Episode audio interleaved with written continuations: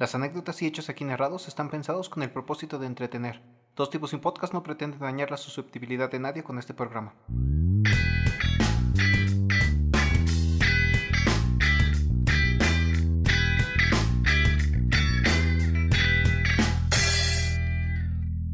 Hola y sean bienvenidos a la segunda temporada.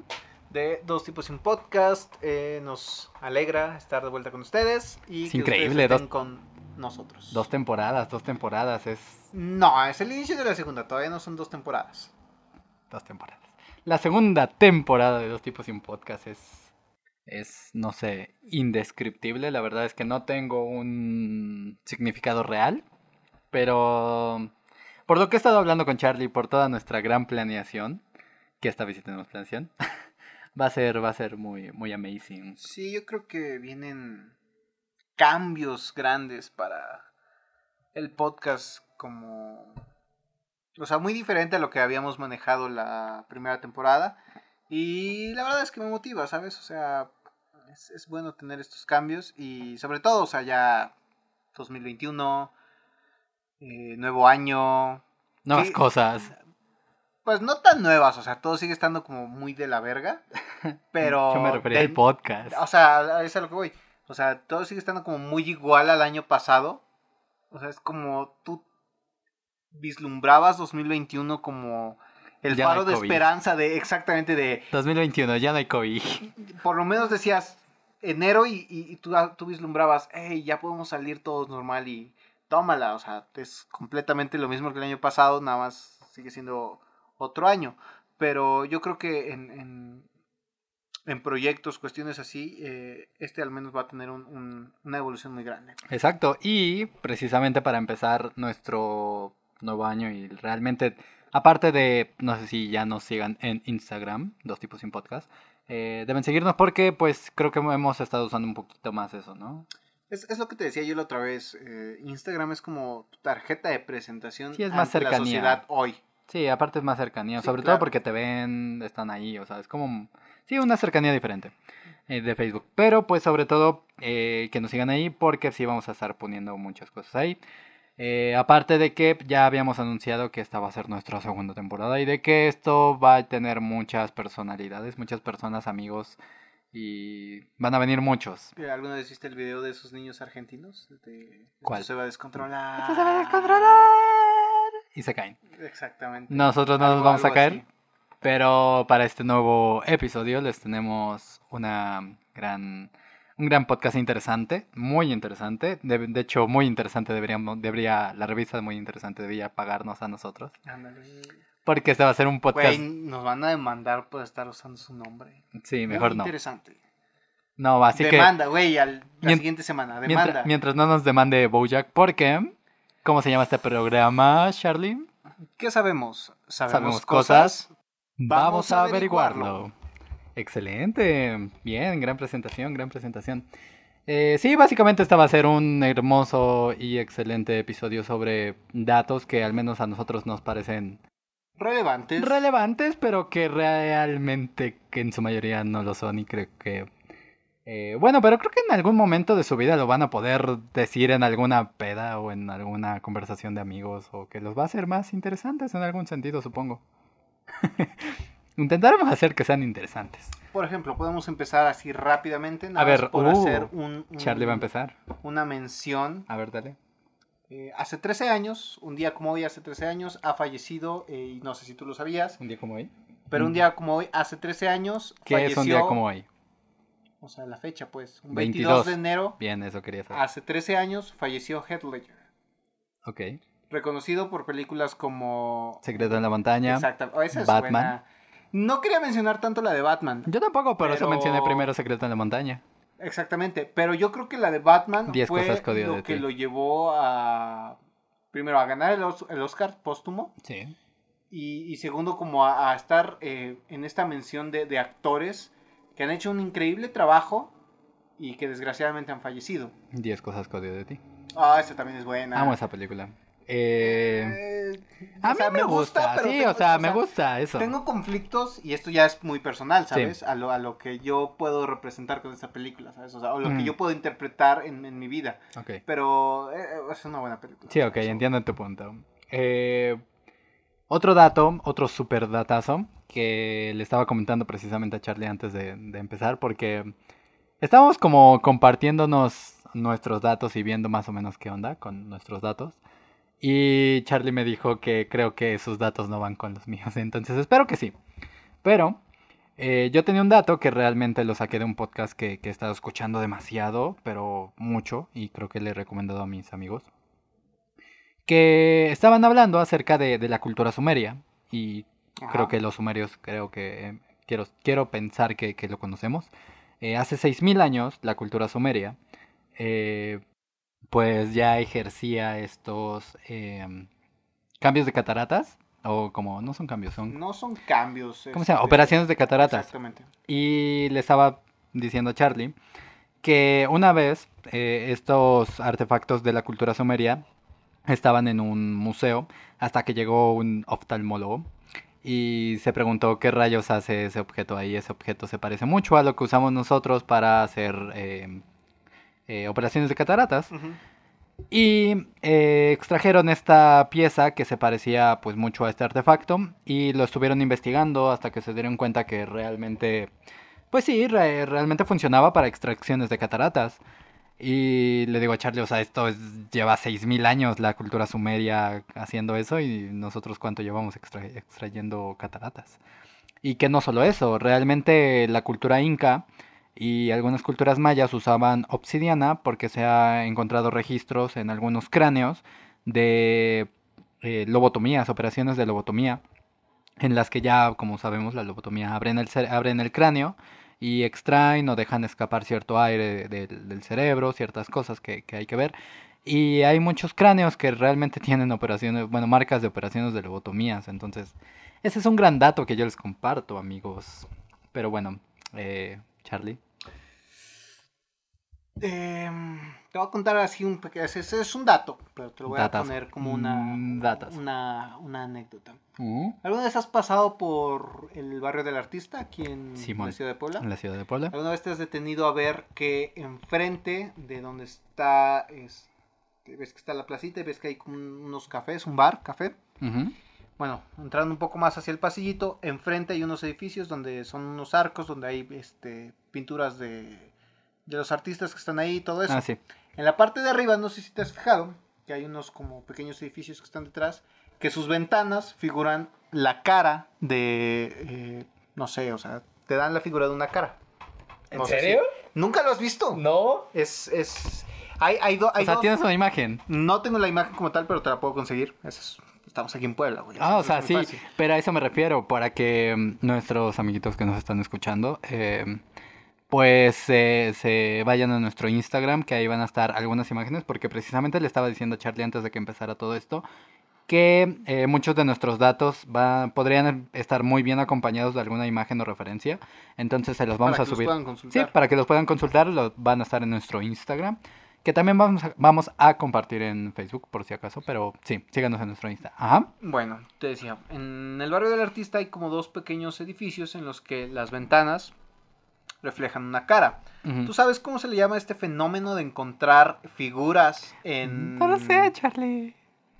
en ciertas cosas? En. Ya no llamemos directamente edificios, sino en, en varias Sí, cosas. sí, en sí. lugares. Y, y es cosa que, que realmente hemos visto en películas o cosas así de actividades paranormales. Sí, o, claro. o que incluso el mismo 1111, Ujú. en cuanto a las, las Torres Gemelas, hay gente que encontraba caras de demonios en el humo y en el Ajá. fuego y no sé qué tanto. Eh, Ajá. ¿Cómo se llama ese fenómeno? Bueno, al fenómeno, al fenómeno, Fenómeno. se le describe pareidolia.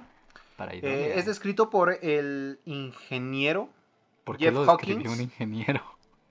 porque ahorita te voy a... Ah, ok, ok. A ¿me ver, cuéntame la historia. permites? O Cuéntame sea, la es que historia. no me dejas hablar. Tú O sea, sigue, tú nada más me interrumpes a lo güey, pero solo, bueno. solo háblale al micro. ajá. Jeff Hawkins, en su teoría de memoria predicción, describe este fenómeno de ver cosas como una evaluación psicológica Sí, eso sí. de, para el test de Rorschach. Rorschach. Do- Rorschach. Rorschach. Rorschach. Eh, te ubicas a Rorschach de... Sí, de Watchmen. Exactamente. De The Watchmen. Más o menos ahí... Sí, pues de ahí este, sale el hecho de ver que este, cosas en manchas. La prueba de. Rorschach es esa. Él, él es un, un- un ingeniero informático que eh, a través de varias eh, pruebas que él hizo a lo largo de su trayectoria, descubrió que el ver ciertas cosas aquí se, se debe a un reconocimiento de patrones que el cerebro eh, recrea a través de una, de una memoria que ya tiene establecida a lo largo de lo que uno como persona ha estado viviendo en su vida. Él nos eh, destaca en su marco de memoria de predicción. Se llama así. Sí, es el marco de memoria de, pre- de De predicción. Interesante. Que eh, el ser humano eh, eh, a, lo largo de su vida tiene ciertos patrones y su cerebro representa ciertos algoritmos que tiene grabados. Entonces tú al ver algo con estos algoritmos que el cerebro ya identifica, es cuando percibe un rostro o percibe algo, algo, algo familiar para el cerebro, finalmente. Y que creo que esto realmente se puede ver como muy reflejado en, en los déjà vus y todo este tipo de cosas. Sí, un poco. Porque, por ejemplo, ¿conoces la película de 23 con Jim, Sí. Jim Curry? Pues es más o menos, siento que es más o menos lo mismo. O sea, el hecho de ver reflejado tanto un número es como es lo mismo, sí. el ejercicio de tu memoria reflejando algún recuerdo. Sí, sí, sí. Pues sí, suena, suena totalmente factible y vamos a de hecho, mu- muchas de estas cosas, eh, no sé si, obviamente creo que has oído de ellas, cuando te han dicho que han visto la imagen de... Sí, como la imagen de Jesús, de la Virgen de la en Virgen pan, En pan, o sea, o en... en un cheto. en- no, había uno que era una, una, marca de Mo, en el que se Ah, reflejaba también la, Virgen, marca de. Mo. Hay que, hay que investigarlo. También la vamos a subir a nuestro Instagram. Y, ajá, realmente, pues siento que es que sí es como muy normal. Se me hace muy normal que puedan hacer eso. No sé, memoria. Finalmente ya Sí, es, es cuestión el, de- el cerebro, sí, ¿no? cuestión- que tiene estos patrones o algoritmos, como él los describía, eh, registrados y los asocia fácilmente. Pues sí, al final es, es eso. Eh, bueno, otro datazo que les quiero compartir eh, es el de Will West, Will West, que es un, es un hombre negro que entra en una prisión. Sé que suena racismo, no lo es, es dato. Eh, Will West entra en una prisión en Estados Unidos en alrededor del 1900. eh, y quien le, como sabemos, el- y hemos visto en muchas películas o lo que sea, eh, le- les toman fotos, tanto de, de frente como de perfil. Lo que hacen estas eh, fotos, realmente el quien le toma las fotos le acaba diciendo, oye, tú me pareces súper familiar, ¿qué onda? Y le dice, no, es la primera vez que, que entro a la cárcel. Y le dice, ah, bueno, pues está bien, ¿no? Eh, y empiezan a investigar a este hombre llamado Will West, que realmente sí, no tenía ningún, este, ningún antecedente de haber entrado a la cárcel. Pero a partir de ahí se investiga y se encuentra un hombre sumamente parecido a él, que creo que yo no, bueno, yo al menos no tengo el nombre, pero se encuentra un hombre muy parecido a él, pero exactamente, eh, con un nombre muy parecido también a Will West. Creo que era Will West, o como Will Weston, algo así. O sea, como un apellido pe- un, un tanto diferente, pero igual similar en cuanto al nombre. Eh, todo se parece y desde ahí empiezan a, hacerse las recopilaciones dactilares, las recopilaciones como de retina, de que no solo fotos, ¿sabes? Ya empiezan a, a llevar un registro mucho mejor. Que, bueno, ya, ya hablando como en datos, me recuerda mucho a la alerta Amber, que ves que empieza a ser a partir de una niña llamada, apellidada Amber, Que no me acuerdo cómo, siempre se me olvida su nombre. Esta niña también se pierde porque la recoge un carro, luego les contaremos esa historia. Pero la alerta Amber surge de, de un caso de desaparición. Eh, y esta niña eh, empieza, bueno, la mamá de esta niña empieza este tratado con, con el gobierno de que se empiece a hacer un registro de todos los secuestradores, de todos los que cometían este tipo de delitos de desaparición para, eh, pues, hacer las cosas mucho más fáciles y mucho más factibles. Entonces ta- también de ahí surge la alerta Amber. Y todo este... A lo que voy con, es, con este Will West, este hombre que entró en la cárcel, es que me, re- me recuerda mucho a otro dato de una chica que envía su... que postea su foto en Instagram. Y la chica eh, le llega esta foto a otra chica y le dice, oye, tú y yo nos parecemos, somos totalmente iguales. Y la chica se queda, ah, no manches, a ver, envíame foto, ¿no? Le pide nudes. Eh, y pues ya le envía, le envía la foto y le dice, Simón, somos iguales. Y empieza este, te- bueno, ya es- existía esta teoría de que este fenómeno de parecerte a alguien se llama doppelganger, Sí. que viene, viene de, de la palabra alemana. Y esto de parecerte a alguien eh, se supone que son seis, de 6 a 8 personas. Lo máximo, bueno, al menos lo máximo que se han encontrado son 8 personas totalmente iguales. Pero en- tanto en físico como incluso en hábitos o cosas así. Personalidad. Personalidad en- y muchas cosas. Y esta chica logró reunir a sus seis doppelgangers en todo el mundo. Ok. Y bueno, esta chica reunió a cinco. Hay otra chica que sí pudo reunir a seis. Pero muchos dicen que son ocho. Y que nunca, o sea, que nadie ha reunido a los A ocho. los ocho. Y que no sabe qué pasará en el mundo. Pero tú crees que realmente puedas reunir a los ocho A al ocho mismo personas. tiempo? A lo mejor, no sé, el Pon que no. ya murió Sí, esa- por alguna razón. eso voy. Incluso puede que no reúnas a los ocho como físicamente. Y que no sé qué pase también ahí. O sea, si lo que sea que pueda pasar, el evento. Surja con eso. mm, Se me, se me haría muy raro que, que hubiera un evento, pero imagínate que sea como Sí, a mí también. un tipo de película de Hollywood de que reuniste a los ocho y se abre el cielo y pum, o sea, como, o sea, no hablando de una Sí, sí, cuestión sí, pero de que pasa algo, pero ¿no? de que se abre el cielo y pum, o sea, como que Es te- como- lo señalan ustedes ocho, como de que Aparecen las nubes Game Over o algo así. ándale, algo así, como de que ustedes llegaron al siguiente nivel, Ajá. pum, se los llevan. Sí. Ok, no sé por qué sonó la computadora ahorita. Eh, nos están investigando. Eh, no sé qué rayos pasó. Eh, pero sí, o sea, precisamente nadie sabe qué pase cuando reunamos a los ocho doppelgangers. Yo alguna vez me mandaron una imagen de Se alguien que se parece a mí. COVID. Yo creo que sí, o sea, alguien me mandó alguna vez una imagen, pero yo me sentí ofendido, no sé por qué. Cuando alguien me mandó una vez una imagen de alguien que se parecía a mí, pero más gordito. Creo que me ofendió que que fuese, fuera que más fuese más gordito, gordito. O sea, yo me siento gordito, pero no tanto. Sí, Y esa sí. persona estaba un poquito más gordita. Pero bueno, ajá, vamos con tu, con tu datazo. Tú, ay, ¿cómo ponerlo? Así, así como es. ¿Tú Yo. crees en Dios? Eh, algo así, parecido. Ok. Eh, ¿Tú has escuchado acerca de un escritor filósofo británico llamado Bertrand Russell? Russell, ajá. Ok. Eh, ¿qué te, qué, supongamos que tú eres un fiel creyente de Dios. De Dios, ajá. Sí, tú, o sea, tú eres cristiano. un fanático hasta cierto punto de, de- Sí, sí, sí. de la creación y de Dios y de todo lo que tú quieras. Y yo llego contigo a, a decirte que yo no creo. Ajá. Y tú tratas como de convencerme de que Dios existe, Dios existe. Como los testigos de Jehová. Exactamente. ¿Sería mi, mi, mi, mi, responsabilidad eh, demostrarte a ti que no existe? ¿O sería la tuya demostrarme a mí que sí existe? Creo que ese tema va ligado más a nuestra. Bertrand Russell te lo, te, lo te lo pone en una analogía con una tetera.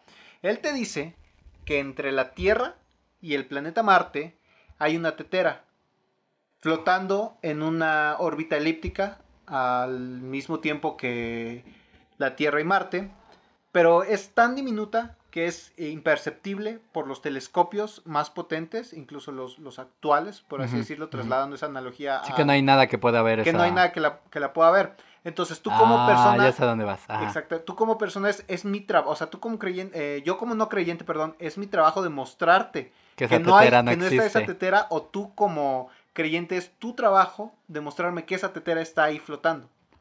Es que es como el principio de incertidumbre. Sí, exactamente. El del, ¿cómo se llama? Del buzón de Higgs, ¿no? De realmente cuando encuentras, comillas, comillas, esta partícula y luego la buscas, esa partícula ya no está. Entonces como, ajá, es entiendo tu punto, ¿no? Sí, sí, sí. Ajá, ¿y cuál era tu? El, el dato es ese, o sea, eh, que existe esta analogía que nos plantea que hay una, o sea, si, llevándola a, a la religión, hay una tetera, así como hay un Dios, que están en, en el cielo, por así decirlo. sí. Están más allá de nuestra previsión.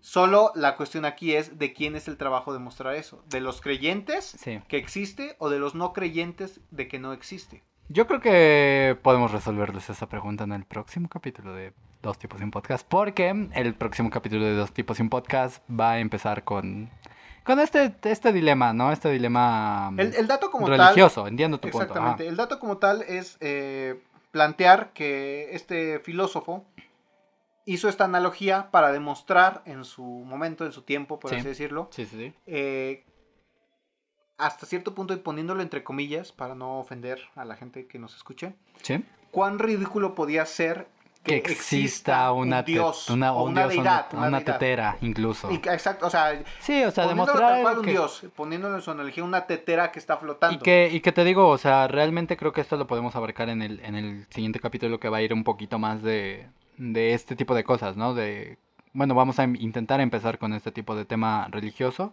pero que me recuerda mucho a, a lo que yo creo que te planteé, ¿no? En alguna vez, lo del helado. Ajá, creo que sí. En Los Simpson. eh, ah, ya, ya, ya, ya, ya, ya me acordé. Sí, la- sí, sí, sí, sí. Y de hecho es considerado una teoría como tal, la teoría del, del helado de los Simpson, que en la que Homero le pregunta a Ned, este, y si Dios es tan poderoso puede hacer un helado que incluso él mismo, tan grande que incluso él mismo, el mismo Dios, no pueda comerse. Y que de esto deriva la imagen del diablo, la imagen de los demonios, la imagen de todas las otras religiones incluso. Sí, sí, sí. Eh, es como decir cuál Dios, ¿no? Es más poderoso. Pero sí me parece realmente muy interesante y que creo que deberían quedarse a, mm, al siguiente capítulo porque el Sí, siguiente si les interesa un poco más, eh, pueden buscarlo como tal eh, al escritor, al filósofo Bertrand Russell o directamente como la tetera de Russell para conocer un poco más sobre la analogía No y que se planteen un poco como Sí, esta... ¿Cómo eh, sería, no? Este debate. sería, o este debate o esta disyuntiva de, de más que nada de quién es el trabajo de mostrar que existe. Sí, yo creo que este, este dilema realmente ha existido siempre, o sea, desde la Inquisición, ¿no? Sí, Desde Galileo, desde mm, Copérnico, todos intentando demostrar que la Tierra no giraba alrededor del Sol, e incluso pero, antiguos eh, griegos. eh, primero que la Tierra era plana, ¿no? Sí, sí, sí, o sea, a lo que voy es como esto de intentar demostrar algo que tú piensas que no es así. Creo pero que... que... las masas en ese momento te prácti- y en ese momento o en ese tiempo prácticamente te obligaban a pensar que era así porque no podías pensar fuera de Sí, no, o sea, imagínate incluso como este tema de los eh, planis, plan, ¿cómo se llama? los la- los terraplanistas. Terraplanistas, los terraplanistas y diciendo, pues sí, o sea, yo tengo pruebas, bla, bla, bla, bla, bla. Que, que como algún día lo escuché en el podcast de Radio OVNI, eh, Sabemos mirar al cielo. Sabemos mirar al cielo nosotros también. Eh, invítenos, no es cierto. Eh, realmente los terraplanistas, eh, creo que alguno, uno que otro, muy, muy escasamente, tiene un punto interesante a debatir. mm, Se me hace interesante, la verdad. Pero pues sí, o sea, imagínate que al final, en 50, 100 años, los terraplanistas tuvieran razón, ¿no? Y nuestra perspectiva diga, eh, ok, los, lo, el planeta Tierra no es, no es una esfera, es un, es una pla- es un plano. Es una, plani- Es una planicie. Una planicie completamente. Estaría interesante debatir también este tipo de cosas. Pero pues sí, vamos a hablar de eso en el siguiente eh, capítulo. eh, hablando así de terraplanistas, como rápido. Algo similar a lo que es Asgard en la representación de lo que hace Marvel. Cuando nada más es, o sea, es como Ah, la- ya, ya, ya, ya. Y el agua cae Ajá. de, de, de, de lo que es Asgard como sí, tal. Sí, sí. O sea, que nada más es como un, un- un mundo así, un- una planicie. Y las cascadas que tiene caen al, al espacio ya. Y que curiosamente, bueno, al menos en las películas y creo que también en los cómics, eh, pues lo representan muy bien. O sea, lo representan como nuestro planeta. O sea, Sí, sí, sí. se ve el horizonte y se ve cómo se va. Y supongo que ellos ven lo mismo, aunque es plano. Supongo que Es, que ser así. es, es curioso, hay que hablar algún día también de eso. Pero vamos a nuestro siguiente dato. ¿Te Nuestro- escucho? mi siguiente dato es que a finales del siglo XVIII y el siglo XIX, eh, las, las dentaduras postizas eran realmente pues requeridas, ¿no? Eh, mucha gente no tenía mucho cuidado en sus dientes y creo que sabemos por el... eh, que creo que llegó después, ¿no? La, mm, la peste bubónica. Eh, pues como sabemos no tenían cuidado higiénico como tal. Tampoco lo tenemos ahorita, pero bueno. Ese ya es otro tema.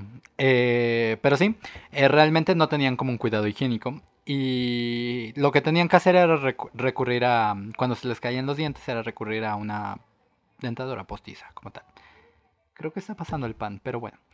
Eh, y estas dentaduras postizas, ya que no tenían como tal la habilidad o el, digamos, la cultura de usar yeso y usar, o deja tu yeso, usar alguna clase de material con el que se hacen ahorita las, las dentaduras postizas, ¿sabes de dónde tenían que sacar las dentaduras postizas? ¿Cadáveres? Cadáveres del siglo XVIII de soldados que perecieron en la guerra. Ok. Mm, en, el siglo XVIII y, y principios del siglo XIX tenías que usar tu dentadura postiza de soldados muertos. Así que cuando vean a alguien con dentadura postiza, recuérdenle ese dato. Bueno, no, pero intenten hacerlo. Pero bueno, ahora Charlie nos va a deleitar con su conocimiento. Por supuesto que sí. Em, ¿Algún momento de tu vida has escuchado o han ¿Qué he escuchado el Día sin sombra? ¿Qué es eso? Ah, no lo sabías. Bien. No, bien. Voy a deleitarte y a todos ustedes, obviamente, con, con el pequeño conocimiento sobre el Día sin sombra. Verás, A ver, hay un día hay un día. Eh, este, este, este hecho fue más que nada eh, relatado y presenciado en 2018, hace dos años más o menos, dos años y medio, punto. Ajá. Dos años y medio. Eh, en el, eh, hay un día en el que sol- el sol se, posiciona de tal forma Ajá. que objetos inanimados como una botella, eh, no sé, una lata, o cualquier cosa que esté inerte, al momento de que el sol los toca, pierden su sombra. Porque el sol los toca de tal manera que la sombra se queda completamente abajo. Exactamente, está muy raro. Sí, un poco. Esta, esta, este, mm, este fenómeno se dio en- entre, el, entre el trópico de Cáncer y el trópico de Capricornio, que es lo que abarca México hasta más o menos la mitad de Sudamérica, Sudamérica, ajá. que digamos es Brasil, Colombia, una parte de Perú y Chile. Sí, sí, sí. eh, una parte de lo que es África y hacia Occidente también un poco de lo que es Asia. Eso me recuerda otro dato que les explicaré mm, después en otro capítulo, pero ajá. Bueno, verás, eh, te digo, o sea, el día sin sombra es, es el sol posicionado de tal forma que objetos inertes eh, pierden su sombra porque la sombra está cubierta completamente, Completamente abajo. debajo del objeto. Entonces no puedes percibir su sombra. Ajá. Estos, esto, este, eh, te digo, este fenómeno se dio hace dos años, en 2018, Uh. Y, y fue eh, un 2018. poco sonado. Ajá. Por ejemplo, en Colombia este día se dio el 5 de abril de 2018. Ajá. Fue un día en el que todos los objetos eh, fueron eh, mostrados sin, una sombra. Con su sombra abajo. Exactamente, muchos decían que era como un videojuego, como una, tre- una treta eh, de, de diseño. De... Como esta teoría de, de la Matrix y eso, ¿no? De que todo está como... No tanto, era como... Sí, como un fallo en la realidad, como tal. Más que un fallo en la realidad, lo veían como un montaje de, de las cosas, ¿sabes? O sea, como que lo estaban haciendo por efectos de computadora, por así decirlo. Mm. Pero que realmente está demostrado que entre los, los trópicos de o Cáncer sea, que es posible. Y, y Capricornio, que cruzan, eh, o bueno, que están a, a la par del, del Ecuador, no el país, sino el Ecuador que atraviesa la Tierra, la línea imaginaria que atraviesa la Tierra. Pues en teoría el Ecuador queda en esa línea, ¿no? No, sí, obviamente, a, lo que voy es que no me refiero al país, Ajá, sí, sino no, a la esa línea. línea. total. Exactamente. Órale, o sea, en toda esa To- línea... Todo lo que cruza la línea del Ecuador entre el trópico de Capricornio y el trópico de Cáncer Ajá. estos días se pudo presenciar el día sin sombra, ya que fue un día en el que el sol, eh, completamente como te digo, cubrió los, los objetos.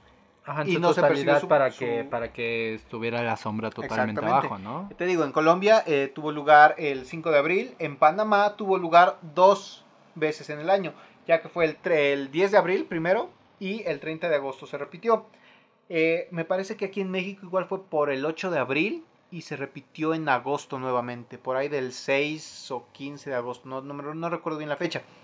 Igual sacaron una aplicación muy extraña para que tú pudieras calcular eh, cuándo iba a ser el, el día sin sombra en tu país, Diablos. suponiendo que estuvieras entre, este, entre, entre estas líneas Sí. eh, imaginarias que, que atraviesan la Tierra.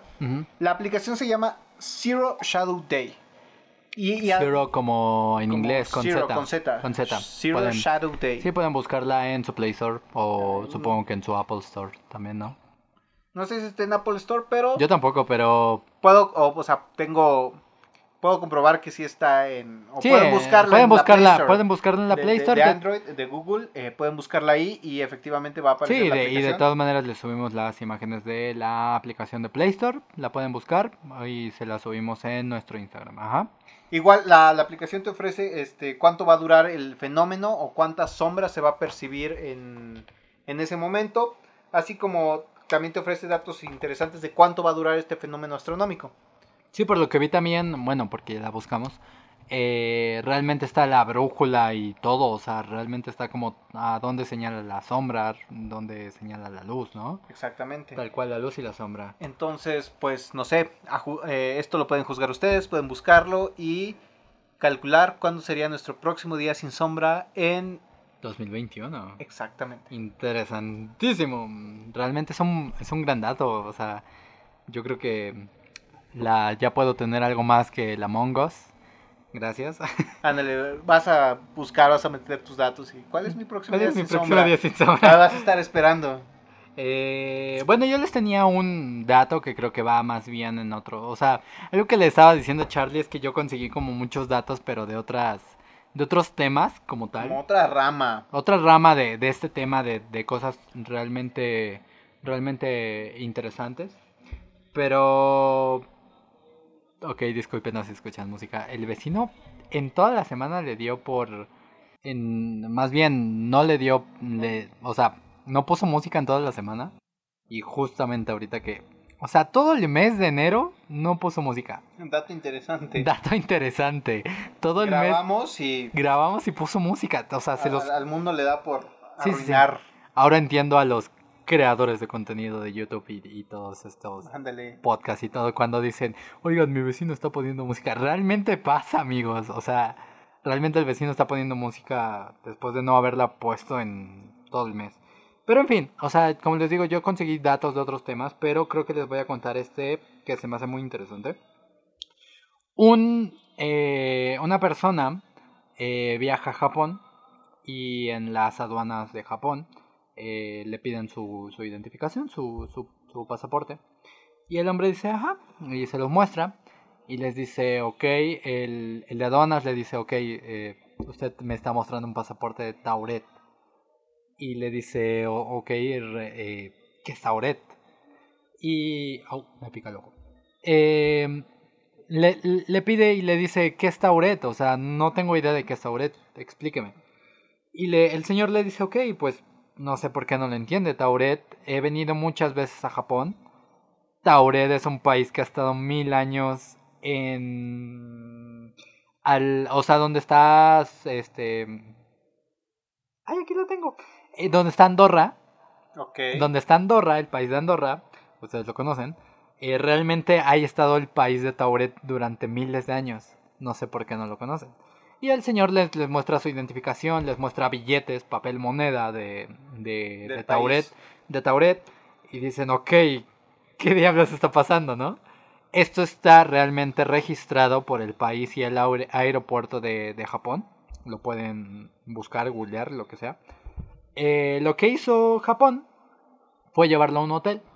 Y dicen, va, ok, este, te la compro. Sí, o sea, no, no, no se preocupe, este, lo vamos a llevar al, al hotel de, de, Japón, en Japón, eh, creo que en Tokio.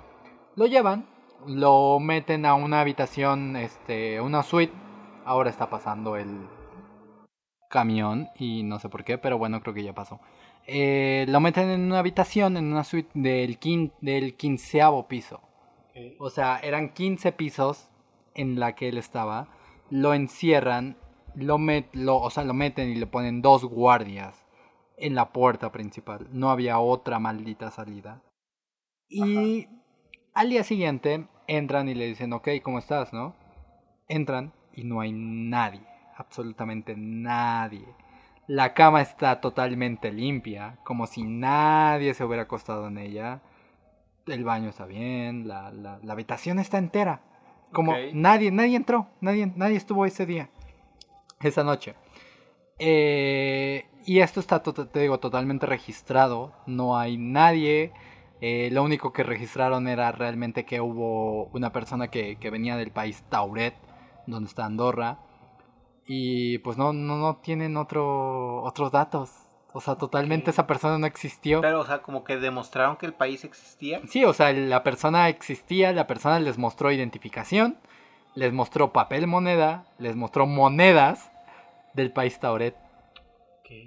Y esta es otra prueba de eh, universos paralelos. Y justamente ayer estaba hablando con una, una amiga que, me, que le estaba diciendo, es que realmente está demostrado, ¿no? Este, el, en- el en el universo.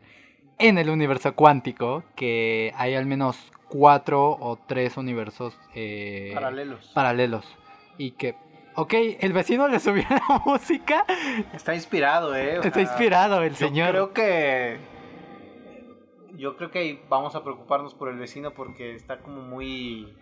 Eh, mi vecino es este medio, ¿cómo decirlo? Medio marihuano, la verdad. Entonces yo creo que anda ahí muy inspirado hoy. Pero pues eso, o sea, termina, terminando, ahora está pasando una moto, terminando con nuestro dato, realmente, este, este señor, eh, esto creo que, la verdad no, no, no sé cuándo fue, no tengo el dato exacto de la fecha, pero lo pueden googlear, eh, Tauret, el país Tauret, persona que, que viajó a Japón con el, con el nombre de- del país Tauret, y de hecho tenía el sello eh, oficial de, del- de las aduana- aduanas de Japón. O sea, era todo muy legal, lo pueden, les digo, registrar, lo pueden ver, está registrado totalmente, pero se me hace muy curioso. Ok, rápidamente, Sí. ah, para terminar un poco, eh, ¿tú conoces el anime? Es que no sé si llamarlo anime. En su, en momento nació como caricatura, la de... Yo soy la persona más otaku que, que, que mis amigos conocen. Ok. Sí, así Eh, que... ubicas este No lo conozco. la leyenda del avatar Ankh Sí, sí, la sí. leyenda del avatar Es que no es un anime, bro. Eh, por esto digo en su en su momento fue como una caricatura nada más pero Fue considerada como en- parte en- de, en ¿no? tiempos recientes ya es como más un anime porque representa un manga que existió Sí, que representa como parte más japonesa y creo que. Para datos, datos, datos, datos de las personas, realmente eh, básicamente toda caricatura, comillas, comillas, producida por Japón es un anime, así que esto no es un anime. Ankh, la leyenda de Ankh realmente no es un anime, pero bueno, Pero, entiendo, eh, entiendo. mira, en- en- eh, a lo que voy es como que en temporadas más recientes ya ha sido tomado como un anime y enti- lo que exacto, y entiendo que muchas personas lo consideran un anime, pero ajá, sigue. A lo que voy, el director, no, no fue el director, el encargado de animación de Ankh fue Dave Filoni, un, Ajá. un, un- un artista que se encargó de, de dibujar la, to- o sea, todo lo que fue Ankh, la leyenda del avatar, Sí. de principio a fin. Ujú. Y en su momento, eh, este es un rato muy random, George Lucas, mentira, Dave Filoni audicionó para trabajar con George Lucas en lo que fue La Guerra de los Clones. Ajá. Cuando salió la película en 2018, una película animada en CGI por eh, Lucasfilm.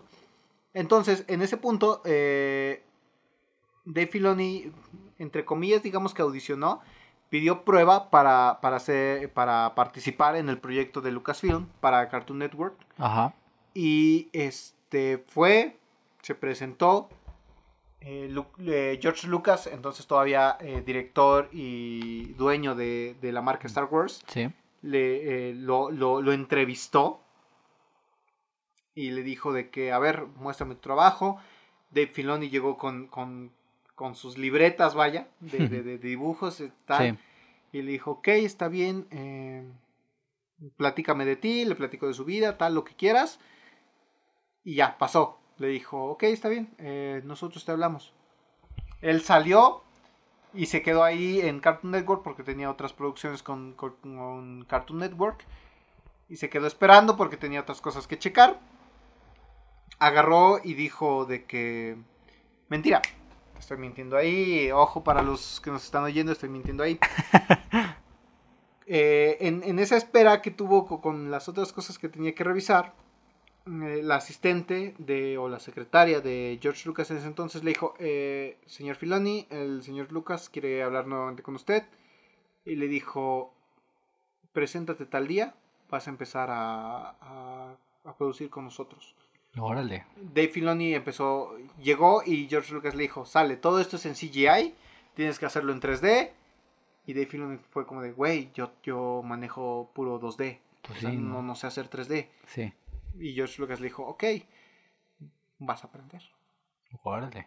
A partir de, ¿qué te gusta? 2018, que se, 2010 2007, perdón, que empieza a producirse la película, mediados de 2007, y sale en 2018 la película, eh, Dave Filoni aprendió a diseñar sobre CGI todo lo que George Lucas le pedía. Eh, sale la película de Clone Wars, de Star Wars, y a partir de ese entonces él fue eh, director eh, y un poco productor de lo que fue la serie de Clone Wars hasta 2012 cuando se, se, se pausó porque Disney compró los derechos de, de- bueno, no compró los derechos, compró todo Lucasfilm y se volvió parte de. Chale. Hace un año, más o menos, eh, Lucasfilm nos anuncia que sale una séptima temporada de, de Clone Wars. Y Dave Filoni fu- fue llamado para eh, participar en esa ya no solo como el, el artista encargado, sino también como director de, de toda, la, de toda la serie. Y al ser Y- encargado de eh, Ang, él metió en uno de los clones eh, un diseño para que él fuera como recordado o fuera identificado como parte de, de esta nueva etapa de Star Wars, pero que también participó en, en The Clone Wars. Ok, Es todo uno- esto para contar que un clon. Es un dato, güey, es un dato interesante. Ok, un clon de la Legión 501 en su casco, donde todo, Lleva la, todo es azul, la flecha. tiene una flecha de Ang. Esta Órale. flecha no solo representa lo que es eh, al avatar como tal, que en ese entonces era Ang, Gracias, me pudiste haber ahorrado 15 minutos. sino también No, pero eh, entiendo, era, era un eh, o sea, no solo era de Ang, también de Appa que tenía la flecha en, en su pelaje. ajá. Y, y era para marcar que él eh, estaba en esa etapa con, con el avatar y participó en, en Star Wars. A partir de, de entonces, Dave Filoni ha participado eh, Entonces, ¿en dónde, en, ¿en dónde aparece? en la última temporada el clon. Se llama Apo. Tiene un, un casco en el que se representa una flecha igual a la del avatar. Igual busca, busca esa imagen para que la podamos compartir Sí, en, la, la- la vamos a compartir. sí, en Y a Instagram. partir de, de ese, de ese momento, la, te digo, la, la temporada termina el año pasado. Él empieza a producir también la, la serie como director y como productor. La serie que últimamente ha sido muy sonada, muy sonada, perdón, The Mandalorian. Él es director y productor de la serie The Mandalorian junto con John Favreau. Wow. O sea, él, él ahorita está, ¿no? En Sí, eso. está- él lleva la batuta, él y John Favreau llevan la batuta de lo que es The Mandalorian. Es curioso porque más se nombra a John Favreau que... Se- mi- mira, John Favreau es por. yo- o- Sí, por, yo por, la fama que ya tiene. Exactamente. Yo, Sí, sí, eh. A nivel personal o en- entre los dos podemos decir que es por decir, este, él ya tiene una. Una fama. Una vara medida. Pues sí, él es, decir, él es este... Te hizo. Güey, participó en Iron Man. En Iron Man, sí, sí, sí. Participó en. eh, o fue director de, de Libro de la Selva. Sí, sí, o sea, ya, fue ya, director del Rey León. ya, ya, ya tiene su, su carrera bien hecha. Exactamente. Sí, sí, o sea, y, y creo que está bien, o sea, realmente le- les vamos a postear una imagen de ese clon con eh, la, la flecha de Ankh, que se me hace muy, muy interesante, realmente es muy, muy curioso, es una de esas cosas que les digo, pues, o sea, pueden pro- este, eh, decirla con sus amigos en alguna peda o alguna, alguna situación. Y bien, pues creo que vamos con el último, último, último eh, dato de esta, de esta gran noche, porque creo que ya se nos hizo noche y hay que apurarnos. Eh, ¡Guárale! Me la acaba de enseñar Charlie. Del clon, el clon con una flecha. Flecha. ¡Qué cool! Yo quiero una flecha. Eh, voy a empezar Vamos a a, ver. tatuarnos una flecha en la El- frente. no, ya, eh, está bien que me tatuó muchas cosas, pero tranquilo, viejo. No, pero sí voy a, a volver a ver la, le- la leyenda de Aang. Creo que. mm, No sé por qué se me dio como mucha curiosidad por, por volver a verla. Bien. Porque la vi de niño, pero pues era un morrito. El último dato es que en eh, Saqqara, Saqqara es un lugar del desierto de Egipto. Suena Eh, como un poco como sacar el planeta problemático que nos muestra no en el Thor lo Ragnarok. es, no lo No, es. yo sé que no, pero si lo. Si Sí. Algún aficionado a Marvel que oiga Sakara te puede decir, ah, se oye como Sakara, el planeta en el que se desarrolla Pues- la trama de Thor Ragnarok. Sakukuara, eh, con doble Q, Saqqara. Ok. Saqqara es un lugar en el, en el antiguo Egipto en el que eh, estaba el faraón Diezer, que era creo que hijo de la segunda dinastía. Eh, él tuvo algo llamado el Palacio del Más Allá, en el que este faraón Diezer eh, cada cierto tiempo eh, hacía una ceremonia con todos sus súbditos en honor a parar, como más bien para recobrar energías mágicas. Le hacían un honor, lo ponían a él en medio de este templo y le regresaban sus energías mágicas. Entonces, él, eh, como todo faraón, tenía que tener energías mágicas. recro- recobraba sus energías mágicas y eh, cuando murió, Ajá, bueno, continúa. Ah, cuando murió, eh, le construyeron, bueno, ya estaba construido este palacio que tenía barrotes de 7 metros de altura. Entrabas ahí, era un patio enorme, obviamente, con, y él fue el primero, eso lo pueden decir a sus amigos. El faraón Diezer fue el primero en construir una pirámide eh, por escalones, escalo, escalonada. Una pirámide escalonada obviamente era muy pequeña, la verdad, porque no, no se compara la- las otras pirámides, la A verdad. las pirámides de Giza. Sí, no son diferentes. Pero sí era una pequeña pirámide escalonada en la que él recobraba sus energías. Ya que recobraba sus energías, eh, le hacían un tributo en su honor, bla, bla. Cuando muere, eh, lo entierran en su pirámide y hay un altar, por así decirlo, una tumba, un, al- ajá, un altar en la parte de atrás, en donde eh, cuando la lo hicieron momia, le quitaron los órganos. Entonces, lo metían en pequeñas vasijas eh, con, peque- con varios, varias figuras, como figuras de momias típicas que pueden encontrar, o este, de Anubis, el dios de los muertos, eh, que se llamaban canopos. Esto, en estos eh, pequeños vasijas o lo que sean como, como cápsulas, metían sus órganos. Y a estos órganos los metían en estos canopos, lo ponían en los altares y les rendían tributo. Entonces, el rey Diezer fue el príncipe, el faraón Diezer fue el primero en poner esto como de moda, comillas, comillas. Ahorita que dijiste lo de eh, para recobrar su magia, me, me sonó mucho a alguna vez viste, obviamente debiste haber visto, este X-Men. Apocalypse, Ajá, El- la misma la, la misma pauta, ¿no? De que llevaban a, a Apocalypse ajá. para tomar la energía de otro mutante y seguir siendo el mismo y Pues algo así. Algo algo así me sonó Sí. y, y, y fíjate que mucha de la ficción Sí. tiene base en la historia. Pues sí, Entonces, obvia- yo no dudo que de ahí hayan tomado parte para crear la, el cómic o el personaje de Apocalypse. Pues, pues creo que creo que en un futuro también les vamos a hablar de cosas reales que han realmente pasado, Que han influido para la que han, ficción, ¿no? que han influido para la ficción, o sea, cosas que han visto en alguna película, serie, lo que sea, pues que han que han sido basadas en hechos reales totalmente, o sea, Sí. totalmente en la realidad, en el día a día. Pero pues sí, hasta aquí llega nuestro pequeño podcast del día de hoy. Así que nuestra reflexión final es conozcan más datos o no sé. No sé, yo creo que eh, el No- punto de todo esto es Ajá. que sabemos cosas. O sea, todo el mundo saben? como tal. ¿Sabemos cosas? Ya lo averiguamos. Ya lo Ya averiguamos. lo averiguamos, sí. Realmente sabemos uno que otro dato que, como les digo, o sea, realmente no es un dato que puedas hacer en tu día a día, en tu trabajo.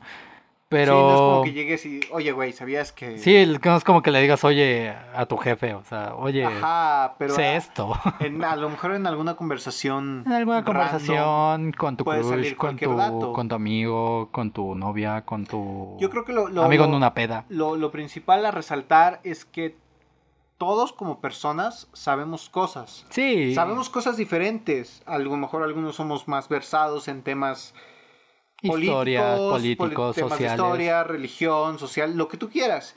Pero sabemos cosas. Y Nunca creo que- debemos dejar eh, de lado el hecho de que alguien sabe algo. Y, Exactamente. y creo que, pues, si ven nuestras eh, imágenes en Instagram o en Facebook, pues pueden comentar algún dato random. Igual les vamos a poner en nuestra publicación, ¿saben? Algún dato random, vamos a averiguarlo. exactamente. Entonces, pues, no sé, cuéntanos mm, sus datos random. Eh, igual vamos a hacer un poquito más de este tipo de, de datos. No se pierdan el episodio de la próxima semana que va a estar muy bueno. Va a ser un... Les spoileamos, va a ser un, este, un tema random, pero que va a partir de como tal la religión.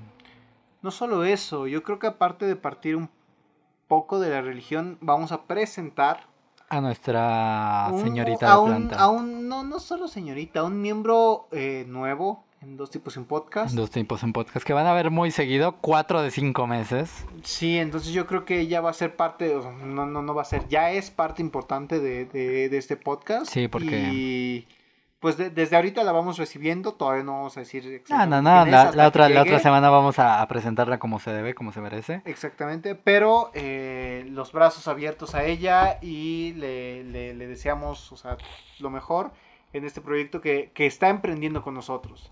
Sí, así que bueno, eh, en fin, escúchenos la próxima semana y también escúchenos ahorita porque dimos datos tan interesantes que pues, lo puedes decir en una peda.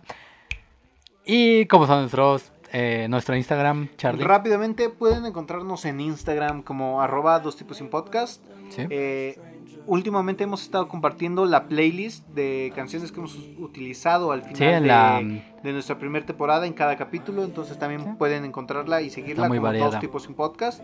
Eh, pueden seguirnos en Instagram como dos, arroba dos tipos sin podcast y en Facebook pueden encontrarnos como dos tipos sin podcast. ¿Algo que quieras agregar? número y número, ajá, todo con número. Dos Todo con número, tipos, dos tipos y sin podcast. un podcast.